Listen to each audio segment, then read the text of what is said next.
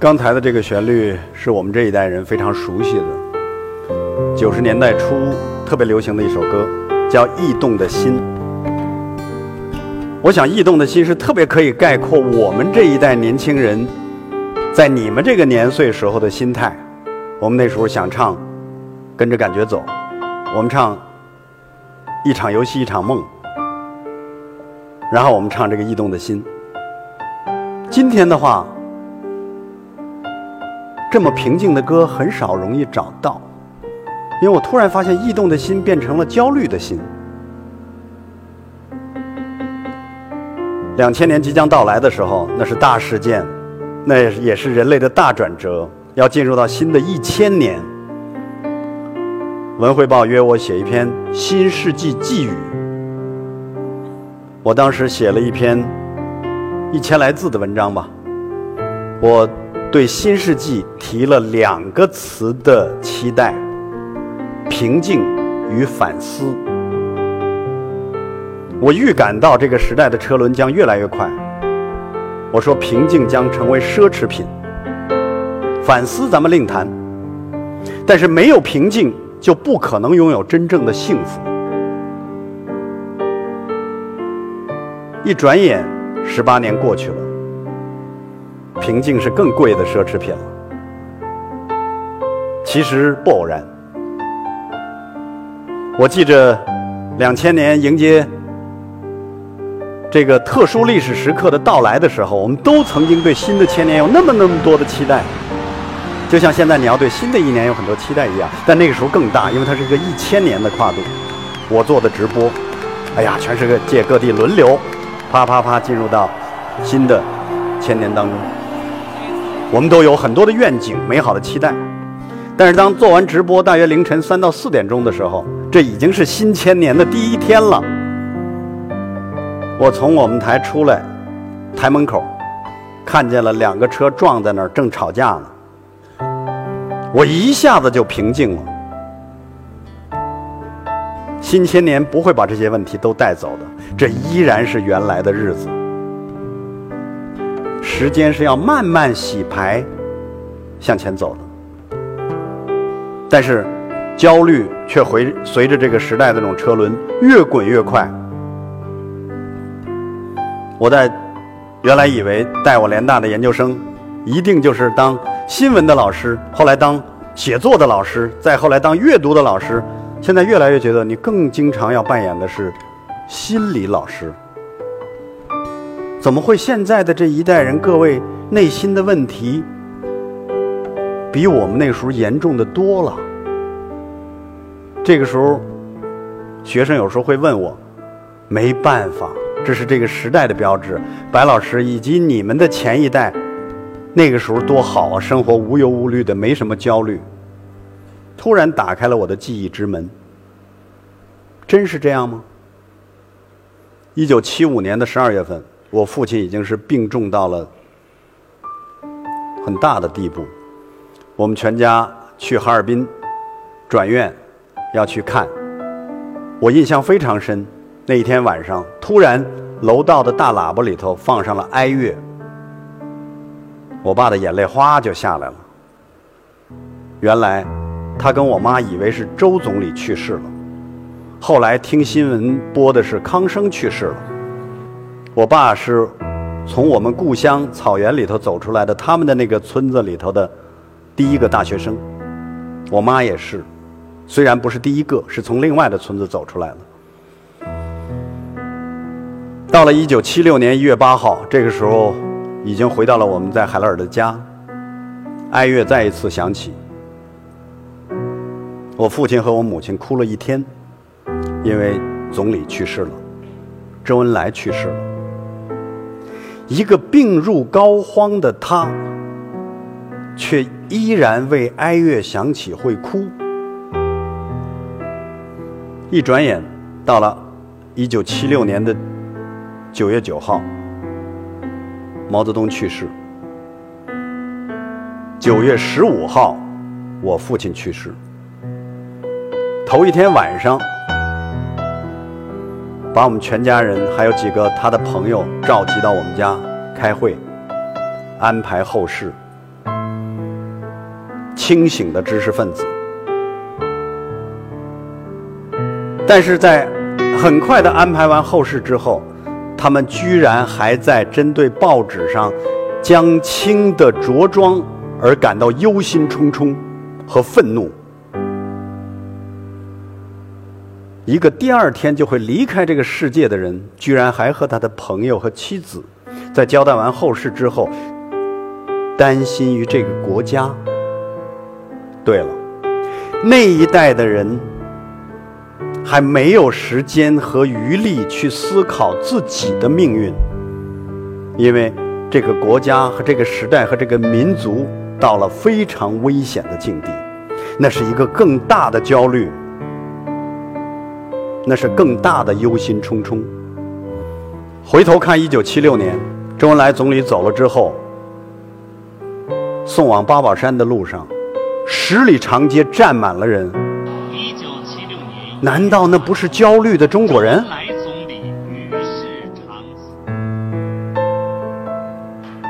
几个月后，四人帮被打倒了。又两年后，改革开放出发了。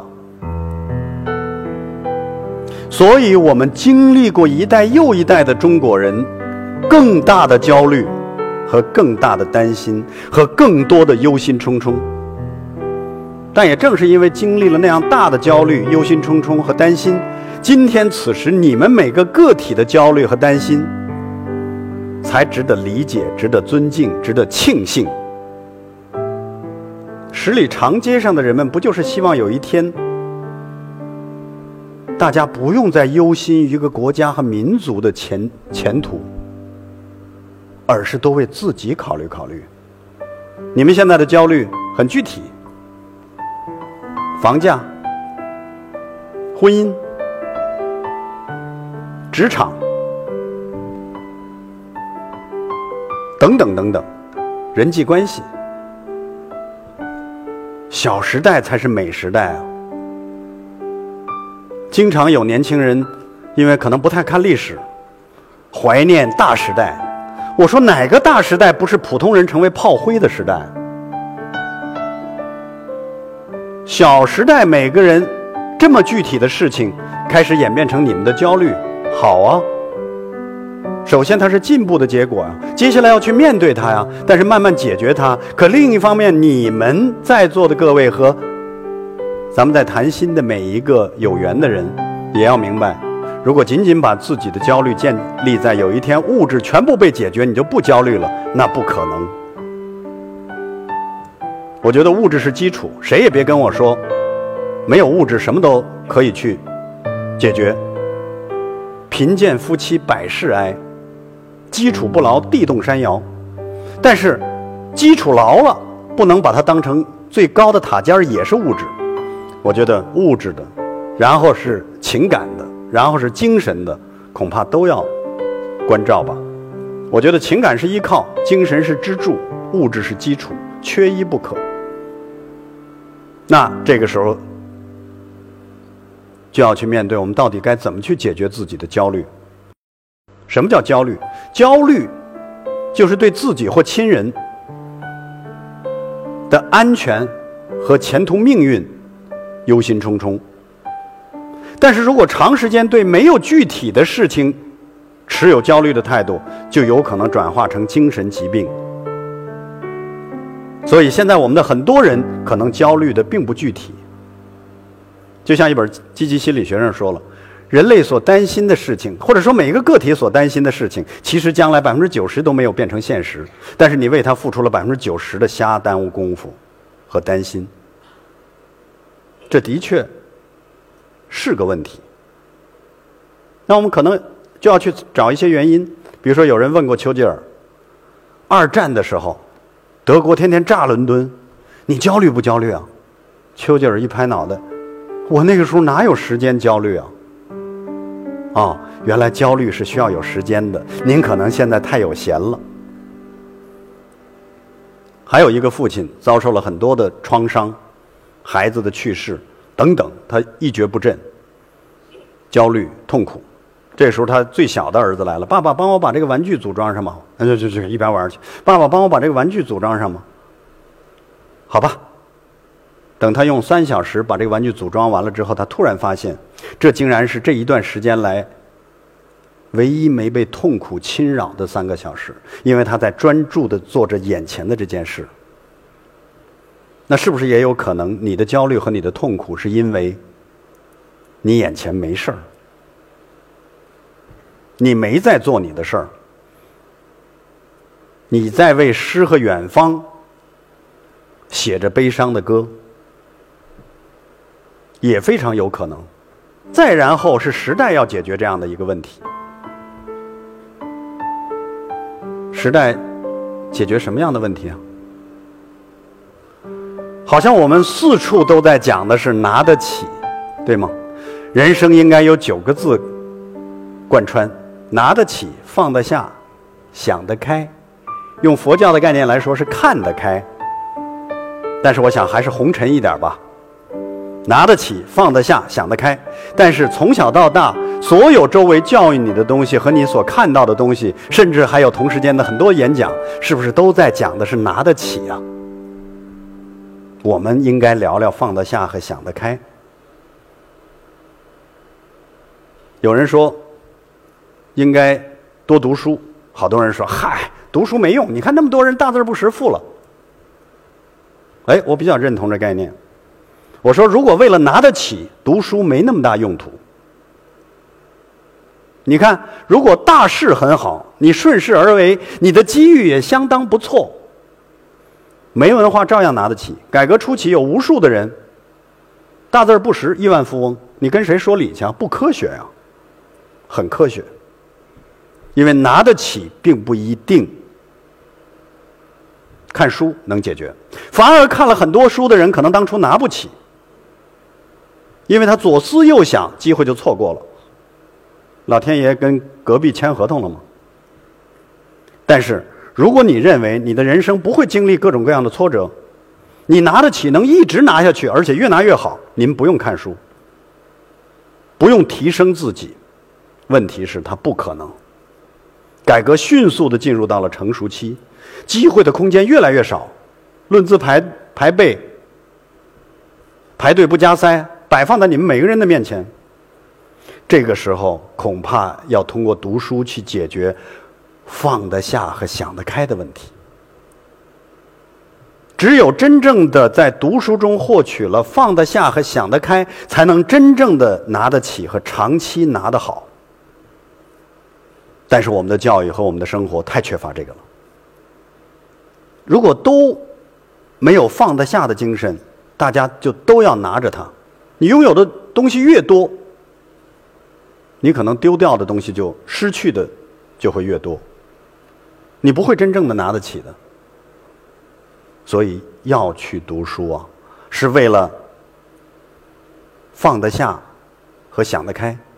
而一旦放得下和想得开，你的焦虑因此会减少很多。每个人会有每个人不一样的人生，该。走进什么样的这种路径去寻找放得下和想得开，各有各的路径，但是这个方向是不会错的。如果要是求极致，就像刚才说的，哪有尽头呢？你看史铁生写过《我与地坛》的著名的作家，当初那不长的《我与地坛》。有评论家是这么认为的：如果那一天、那一年中文都没有其他的写作，仅有一篇《我与地坛》，那一年都是中文的丰收之年。但是这一篇文章恰恰写的就是放得下、想得开的过程。史铁生的一辈子，他的人生就是在岁末年关的时候结束的。但是他给我们留下的财富，就是他一生思考的问题，就是拿得起、放得下和想得开。他有一天被命运扔下了，很多事他再也拿不起了。他坐在了轮椅上，他就说：“当初我四处奔跑的时候，我总在抱怨现实生活中的很多不公。终于有一天，我坐在轮椅上了，我不再是那个狂妄的年轻人，我就开始如此怀念那个当初可以在阳光下。”很自由奔跑的时候，每天很痛苦，怀念那个时代。但是又隔了几年，他得了褥疮，坐在轮椅上非常非常的难受。他说：“我开始前所未有的怀念当初没有褥疮可以安静的坐在轮椅上的时光。”又隔了一些年，他得了尿毒症，要透析了。他开始怀念当初仅仅得了褥疮而坐在轮椅上的时光。原来人生所谓的痛苦，都还有一个“更”字啊！但是他后来一瞬间转念想开了，死亡、悲剧等等这些东西都摆放过在他的面前，但是他突然有一天。明白了个道理哦，死亡是一定会到来的一个结局。那我现在着什么急呢？平静了，拿得起。他走进地坛是寻找答案，走出地坛他已经放得下、想得开，成为了今天我们心目中的史铁生。那么在座的各位。是否也要多把自己的精力放在成功学的同时，拿出一点的时间给放得下和想得开呢？大家还记着开头的时候咱们说的德银的那个判断了吗？二零一八年是一九零一年以来最差的一个年份，在经济上，百分之九十三都是。负收益。摩根斯坦利说：“你无处可躲，除了现金，全在下跌。”那在这样的一个几乎不可能投资获益的时代里头，你应该投资自己啊！我觉得投资自己，才是一个只会上升，绝不会贬值的。最一本万利该干的事儿，起码读书是我见过最便宜的、收益最大的一个自我投资。经常有人说，世界那么大，跟你没什么关系。世界好和不好是由你身边的人决定的，更是由你自己怎么想来决定的。你怎么样去投资自己？说，来一场说走就走的旅行，你是否经常跟自己的内心去交流？我觉得我们这个时代现在有太多的特征了，手机已经成了人类外挂的一种器官，每隔几十秒不闪烁一下朋友圈，你就会觉得慌张；每隔一两分钟、两三分钟没摸一下手机，你就觉得焦虑。能不焦虑吗？这手机是手雷啊！但是，当你拿起手机的时候，就会痛苦的发现，原来你以为是老天爷给你打机遇的电话呢，原来是骗子。每一个青年的时代都经历过这样的时刻。我们刚被刚配 BB 机的时候，恨不得自己给自己呼一下，因为总想让觉得下一声铃响。就是个全新的开始，没有，天上一般不掉馅饼，我发现掉的基本都是铁饼，所以我已经不抱这样的一种信念了。所以投资自己，让自己的内心变成一个更好的世界，世界会因此变得好一点。话题要回到这个国家，二零一一八年，中国过得也好，也不好，也好。就是我们用更加改革和开放的姿态去纪念改革开放，而且将继续。很多年后，我们一回头才会发现，二零一八所经历的这一切，可能是我们成长的一个新的起跑线。您会发现在人生当中，千万别轻易的失望和绝望。有的时候，失望和绝望是老天爷给你的机会。希望一般都跟失望和绝望捆绑在一起，很少在舒服的时候希望降临。改革开放，如果要不是之前我们把整个国家走到了濒临崩溃的边缘的话，顶多改良。曾国藩要不是一次又一次的自杀被救起来，最后父亲去世，心灰意冷，回到家里，但从儒家走进老庄的道家哲学当中出来，全新，然后打下南京，成就了一生的最高点。哪一次的希望不是从失望和绝望处出发？因此，你们要善待可能在面临的失望，甚至绝望，那可能是机会。所以，我认为这也是中国的一个机会，因为要逼着我们思考很多阳光灿烂和山呼海啸和红旗招展的时候没有思考过的问题。如果你不创新，如果你天天不接受漂亮的失败也是一种成功。你就只能是小成功、大失败，因为你永远是跟随者，难道不是吗？去美国的硅谷，我们的经济学家周其仁先生说，惊讶美国的硅谷有无数个研究室在干着完全不靠谱的事情，但是后来心生一种尊敬，居然有人极其认真的投资给这种不靠谱的事情，有很多人。科学家极其认真的做着看似不靠谱的事情，但是将来这些不靠谱的事情当中就会诞生特斯拉，就会到外太空。我们呢？我们只许成功，不许失败。所以谁都要做规规矩矩的成功，看得见的成功。可是不敢失败，怎么可能敢创新呢？创新是跟我们这个民族的基因要做斗争。我们民族的基因当中，不断的有人在你的耳边说：“枪打出头鸟，先露头的船子会烂。”对，我们要接受漂亮的失败是另一种成功这样的一个新的理念。我们要给年轻人机会，自主创新，自主创新，重点不能总放在创新上，得放在自主上，不自主创不了新。如何让大家自主？如何让大家接受缺陷和完美之间的关系？如何慢慢不再焦虑、平静下来？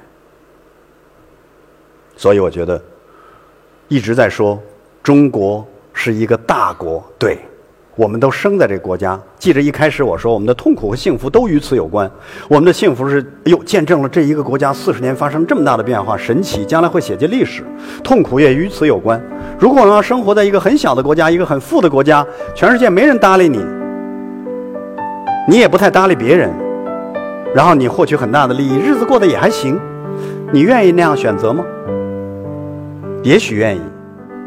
这就是一个大国躲不开的幸福与烦恼。大国该有大的样子，大该是一个什么样的样子？我只记着老祖宗的训诫，说上善若水，但是在水面当中，什么是最辽阔的？说。江和海，结果老祖宗就问了：为什么江和海是百谷之王，也就是所有的水面当中最辽阔的？老祖宗自问自答：因为它比别人低呀。海平面是零，海纳百川。大的样子原来不是高，而是低。这个低，不是低姿态，而是谦逊。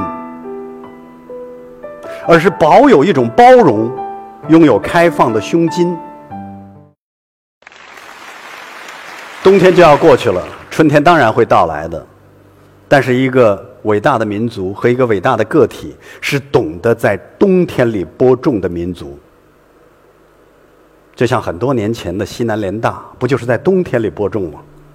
然后，四十年前中国的改革，不就是在冬天里播种吗？是十二月十八号开幕的，于是才有了春天的故事。在座的各位，此时会觉得冷，不仅仅是零下九度的问题，还有人生正处在青春这样的一个迷茫期，你的焦虑、你的痛苦、你的忧心忡忡。从某种角度来说，青春也是冬天，虽然它有着春天的灿烂，但是您开始播种了吗？你开始投资自己了吗？不在冬天里播种，很难在春天里有好故事。所以，在结束的时候，送给这个国家，和这个时代，尤其送给每一个年轻的朋友一句话。这句话是我在二零一二年的时候在伦敦学到的。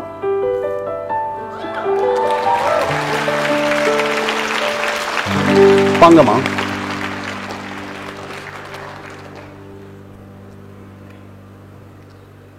，Keep calm and carry on。我到了二零一二年，在伦敦报道伦敦奥运会，怎么伦敦满大街全是这句话？茶叶罐上是，马克杯上是。T 恤上是，招贴画上是，到处都是，流行的一塌糊涂，甚至被恶搞。因为，在伦敦出现了很多恶搞他的，比如说，保持冷静，继续喝酒，等等等等。当我不解的时候，有同仁给我讲了一个故事，它的来源。原来在第二次世界大战的时候，德国在每天轰炸着伦敦。虽然丘吉尔率领着所有的英国人在抵抗，但是他们也做好了被德国人占领的准备。一旦被德国人占领了，怎么办？该给这个国家的每一个人一个怎样的提示？提醒或者共识，英国的皇家印刷了几百万张这个海报，原本的样子长这样，因为这有皇室的标志，还有英国的米字旗。Keep calm and carry on，保持冷静，继续前行。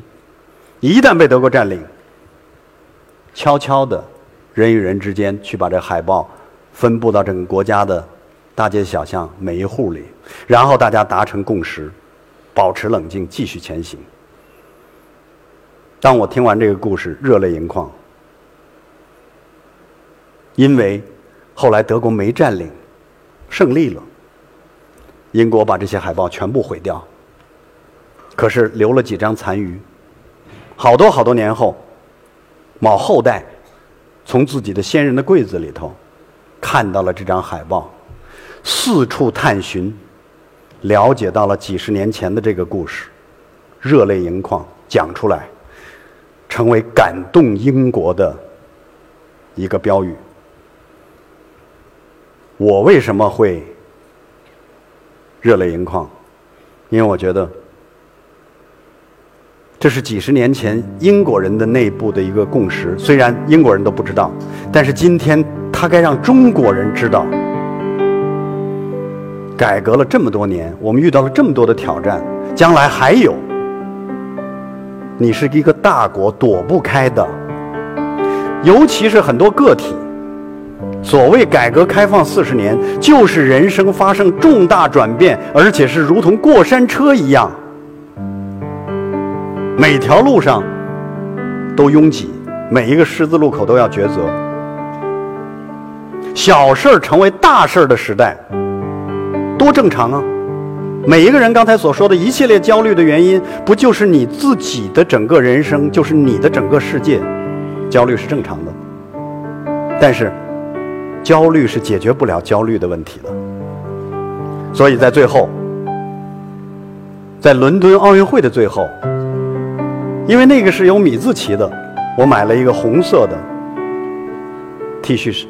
衫做了我在伦敦奥运期间的最后一次直播节目，那么今天也就把这个红色底的、很中国的“保持冷静，继续前行”送给每一个年轻人和每一个焦虑或平静的中国人，送给这个国家，保持冷静，继续前行。